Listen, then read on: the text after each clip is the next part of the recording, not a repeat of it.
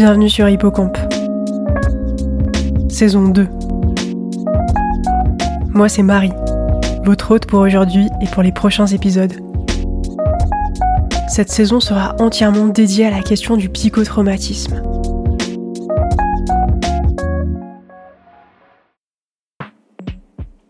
Je suis dans une colère noire contre la justice quand le mouvement des collages dans toute la France a lancé euh, ça, c'est-à-dire euh, ou afficher des banderoles ou quoi que ce soit sur un tribunal avec ce même slogan féminicide, état coupable, justice complice, bah j'ai foncé, tête baissée. Donc on a commencé à faire des collages euh, à gauche à droite, le soir, la nuit. On a appris à se connaître, on a partagé des moments juste géniaux parce que bah, tu cette espèce d'adrénaline comme ça. Et ce qui est incroyable, c'est que le tribunal de Tonon est devant le commissariat avec des caméras dans tous les sens. Et non, on a escaladé les barrières tranquille. Euh, on a pris des photos et on est parti. Et le fait de coller, mais c'est cathartique en fait, parce qu'on colle notre colère, on colle notre rage. Dans ce premier épisode, j'ai eu le plaisir d'interviewer Déborah, Déborah a 39 ans et elle a par le passé participé au collège féministe, en moyen d'expression fort pour dénoncer les violences faites aux femmes et le manque d'action de la justice à ce sujet qui l'a elle-même concernée. Déborah a vécu deux agressions sexuelles alors qu'elle était jeune adulte et c'est à ce moment-là que beaucoup de choses se sont réveillées. Donc le stress post-traumatique, euh, il a commencé en, 2005 suite aux deux agressions que j'avais subies. Et puis en 2011, j'ai commencé à avoir des images euh, à caractère euh, bah, pédopornographique, sans rien d'autre, une deuxième, une troisième. J'avais l'impression de devenir complètement dingue parce que j'étais là, mais c'est pas du tout. Euh, enfin, c'est pas un fantasme, c'est ça me dégoûte, ça me. Ouais, ça générait énormément de dégoût et d'incompréhension. Donc, euh, je suis allée voir une, euh, une psychiatre qui m'a dit tout de go, bah en fait, c'est vous dans les images. Donc là, le ciel m'est tombé sur la tête littéralement parce que la consultation a duré peut-être 15 minutes et elle m'a lâché dans la nature avec ça. Donc euh, là, tu restes avec euh, mais qui m'a fait ça en fait? Qui Quand Comment Où? Tu soupçonnes tous les hommes de ton entourage, y compris ton père, donc il a pas super bien vécu. Mais je suis passée assez vite, enfin, j'ai eu une intuition euh, assez rapidement sur le où et le quand et qui. Et puis cette psychiatre m'a envoyé chez un hypnothérapeute qui m'a fait une première séance pour savoir si j'étais réceptive. Ok, c'est bon, je pars comme une balle dans l'hypnose. Et puis la deuxième, j'étais là, j'avais entendu parler des faux souvenirs et des inductions euh, fortes, et je lui ai dit tout de go, voilà, je veux l'induction minimale. Donc je veux juste retourner dans cet appartement à l'âge de 3 ans, parce que visiblement j'avais 3 ans pour cette intuition-là, et c'est tout. Vous me laissez dans l'appart. Point barre. Rien, rien de plus.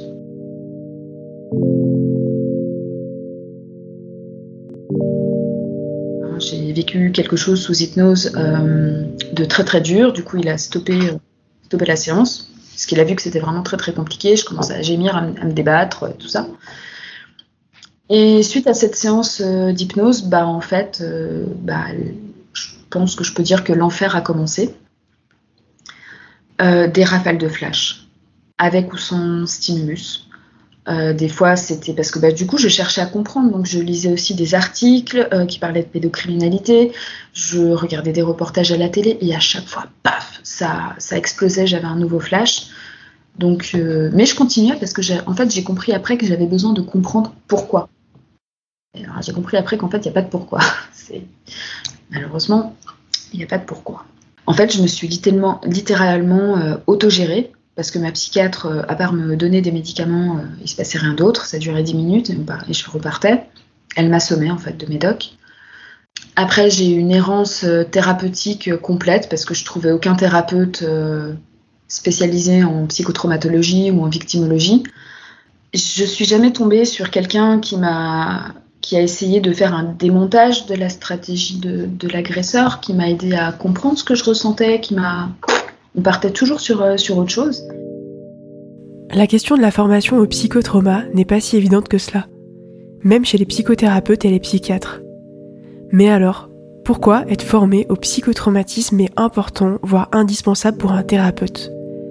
C'est la question que j'ai posée à une psychologue elle-même formée à ce sujet. On écoute tout de suite la chronique de Noémie.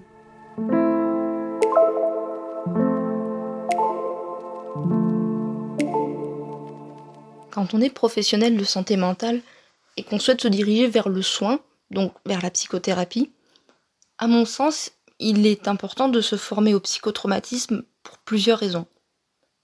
Déjà, parce que eh bien, de nombreuses personnes sont concernées. Ensuite, parce que souvent, à l'université, en tout cas pour les études de psychologie, euh, c'est un domaine qui est encore assez peu étudié ou alors de manière très générale. Euh, même si heureusement, depuis quelques années, les choses commencent à bouger petit à petit, euh, grâce à certains masters ou quelques diplômes universitaires aussi. Mais donc, il s'agit déjà d'acquérir des connaissances théoriques parce que ces connaissances-là, elles peuvent déjà aider pour plusieurs choses. D'abord, apprendre euh, en tant que professionnel le fonctionnement général du psychotraumatisme et des autres mécanismes qui sont liés. Car ça permet donc de déjà mener des entretiens basés sur la parole d'une manière qui est plus adaptée, sans risque de retraumatiser surtout. Parce qu'on sait maintenant que reparler en détail d'un traumatisme, replonger dedans sans précaution, ça comporte un risque de retraumatisation et on peut déjà éviter ça. Ensuite, ça permet aussi de faire ce qu'on appelle de la psychoéducation avec les patients. Euh, donc il s'agit d'expliquer ces fonctionnements justement aux personnes concernées pour qu'elles puissent comprendre, pour qu'elles puissent mettre du sens sur ce qu'elles ont vécu, sur ce qu'elles vivent encore.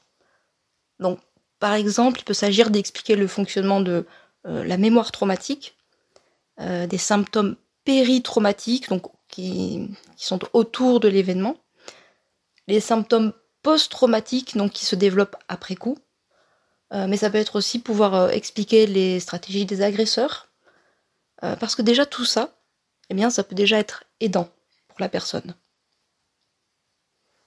Alors souvent, ce qui est assez connu quand même, ce sont les symptômes de ce que la psychiatrie appelle le trouble de stress post-traumatique. Euh, c'est-à-dire les symptômes de reviviscence, les images, pensées intrusives, flashbacks, cauchemars. Les symptômes dits d'évitement, éviter les lieux, les personnes qui rappellent les traumatismes.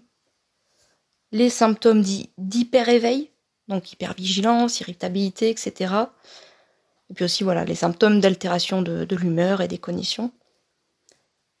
Mais donc, le fait de se former au psychotrauma, dans ce domaine-là, eh bien ça nous apprend aussi qu'il n'existe pas juste le trouble de stress post-traumatique. Et il y a notamment ce que la psychiatrie appelle le trouble de stress post-traumatique complexe, qui là est avec des difficultés durables, sévères, dans la régulation des affects, dans la sphère relationnelle et aussi dans l'estime de soi, et qui surviennent donc suite à des traumatismes qui ont duré dans le temps, et donc qui vont demander une prise en charge plus spécifique. Ça permet aussi d'apprendre qu'il y a des comorbidités, donc d'autres troubles qui peuvent être au premier plan. Euh, par exemple, ça peut être des phobies, euh, des troubles du comportement alimentaire, euh, des troubles de la personnalité, etc. Et c'est important d'avoir ça en tête parce que parfois, c'est comme si ces troubles-là étaient, par exemple, comme les feuilles d'un arbre, Sauf que c'est important de creuser parce que si la racine est de l'ordre du psychotrauma, là aussi la prise en charge va être différente. Et puis il y a également ce que la psychiatrie appelle les troubles dissociatifs et on sait qu'ils sont profondément liés à de la traumatisation. Euh, donc par exemple le trouble de dépersonnalisation des réalisations, l'amnésie dissociative, le trouble dissociatif à symptômes neurologiques et jusqu'au trouble dissociatif de l'identité. Euh, je précise juste qu'il s'agit là du langage psychiatrique, parce que souvent c'est le, plus connu, le plus utilisé, et donc il parle le plus. Mais il y a aussi d'autres théories qui parlent de tout ça autrement. Euh, et par exemple, on peut citer la théorie de la dissociation structurelle, euh, la théorie des états du moi, etc. Bon, mais donc voilà, le fait d'avoir ces connaissances théoriques, déjà, eh bien, ça permet donc de repérer, d'aider les personnes concernées à comprendre pour avancer. Mais la théorie ne fait pas tout. Donc, bien souvent, pour soigner, on s'est rendu compte que la parole seule ne suffit pas, parce que justement, le, fonctionnement de la mémoire traumatique et tout ce qui en découle, euh, c'est vraiment spécifique.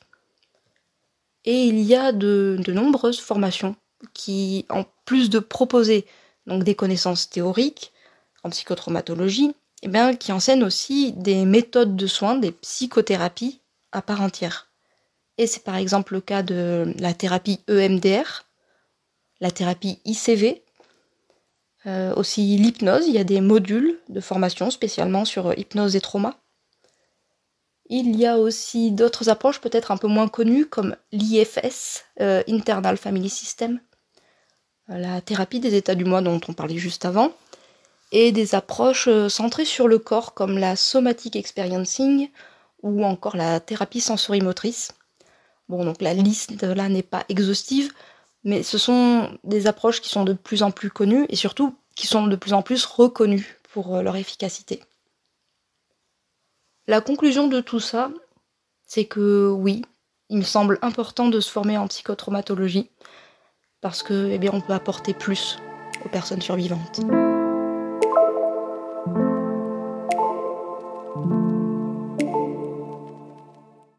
C'était Noémie que vous pouvez retrouver sur les réseaux sociaux sous le nom de traumathérapie. Le psychotrauma, c'est aussi des symptômes spécifiques et identifiables. Des symptômes que Déborah a développés à la suite des événements traumatiques qu'elle a vécus dans sa petite enfance et lorsqu'elle était adulte. Ces symptômes sont très difficiles à vivre et très envahissants. Ils évoquent notamment des sensations de danger très intenses. Pour moi, tout était danger. Tout. Je repérais des situations de danger même quand il se passait rien.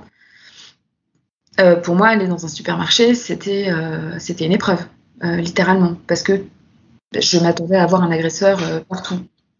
je suis incapable, même encore aujourd'hui, d'aller me promener toute seule parce que je suis en hypervigilance et que pour moi, il peut y avoir un danger n'importe où. En fait, tout ce que je vais lire dans les médias où, genre, je sais pas, un homme a surgi d'un buisson, attaqué quelqu'un, ou une joggeuse a été enlevée, ou je sais pas quoi, tout ça me fait dire que, bah, en fait, les lieux qui sont censés être apaisants, bah non, ça peut être source de danger. Donc du coup, je suis incapable, par exemple, encore aujourd'hui, d'aller me promener. Euh, je me sidère euh, et je me sidérais encore euh, très très vite face à une situation de, danger. Euh, je sais pas, je vois deux hommes dans la rue, je, me sidère. Si je vois des personnes ivres, enfin des, des, des hommes ivres dans la rue, je me tétanise littéralement parce qu'un de mes agresseurs était ivre. Euh, quand je vois des personnes d'un certain gabarit qui me rappellent de près ou de loin un des agresseurs, je, me fige complètement. Enfin, je peux me mettre à pleurer, à trembler, à bégayer et tout ça, même encore aujourd'hui. Ce qui m'a un peu plus aidé, c'est de faire du Krav Maga, parce que du coup, je me suis dit, bon, j'apprends quelques petits tips pour me défendre au cas où. Euh, j'ai bah, les flashs encore. Alors à l'heure actuelle, j'en ai un ou deux par an. Mais il y a quelques années, c'était en rafale. Il n'y a, pas d'autre mot, c'était des rafales de flash euh, tous les jours, euh, comme je disais, euh, avec ou sans stimulus. le stimulus, ça pouvait être lire un article qui traitait de, pédo, de pédocriminalité. Paf, un flash. Donc maintenant, j'ai aussi appris à me protéger face à ça, donc j'évite de lire ce genre de choses ou d'écouter ou de regarder. la dissociation, c'est-à-dire que bah, là, en fait, je me gèle face à la douleur, je m'anesthésie euh, émotionnellement, je deviens un petit peu confuse, il y a une sensation de décalage entre moi et les, autres, et en fait je suis spectatrice de, la situation que je suis en train de vivre.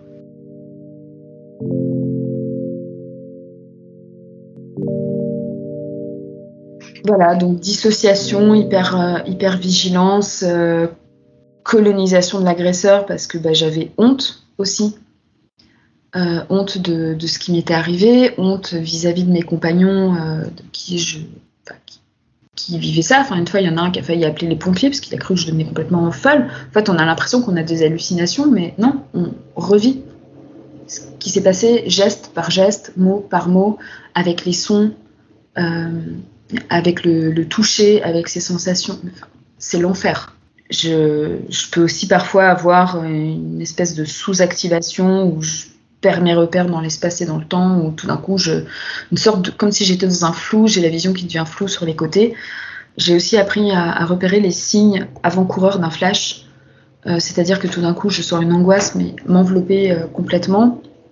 Euh, j'ai un débit de parole qui commence à augmenter, comme si c'était pour me protéger, ou je sais pas, je suis essoufflée.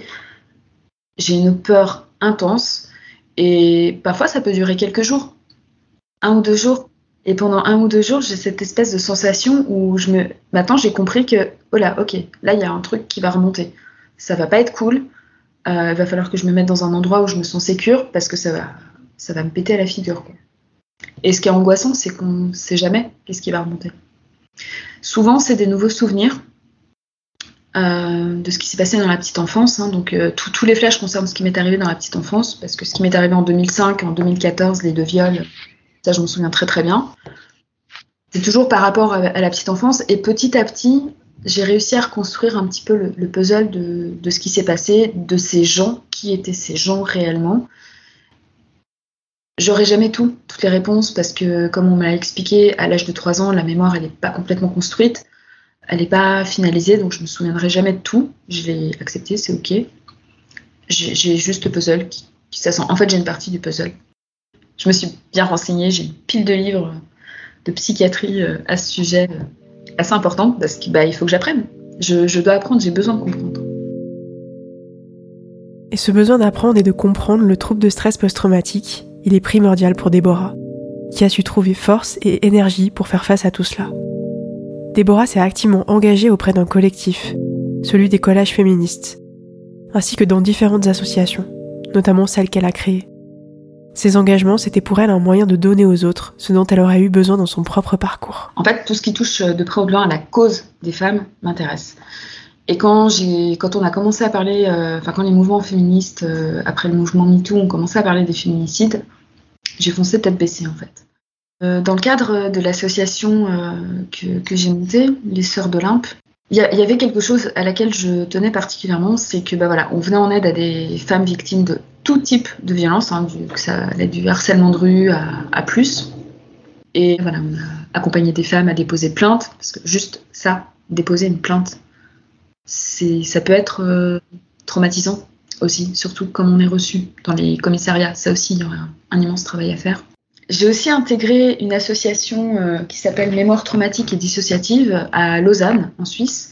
Euh, une association qui, n'existe plus, qui a à peine vécu, euh, qui m'a beaucoup aidé à, comprendre un peu mieux les mécanismes de la mémoire traumatique, de l'amnésie traumatique, de la levée d'amnésie, du stress post-traumatique, de la colonisation de, de l'agresseur et surtout, surtout, Muriel Salmona, euh, j'ai découvert son travail euh, dans cette association et en fait j'ai dû regarder à peu près toutes les vidéos sur YouTube.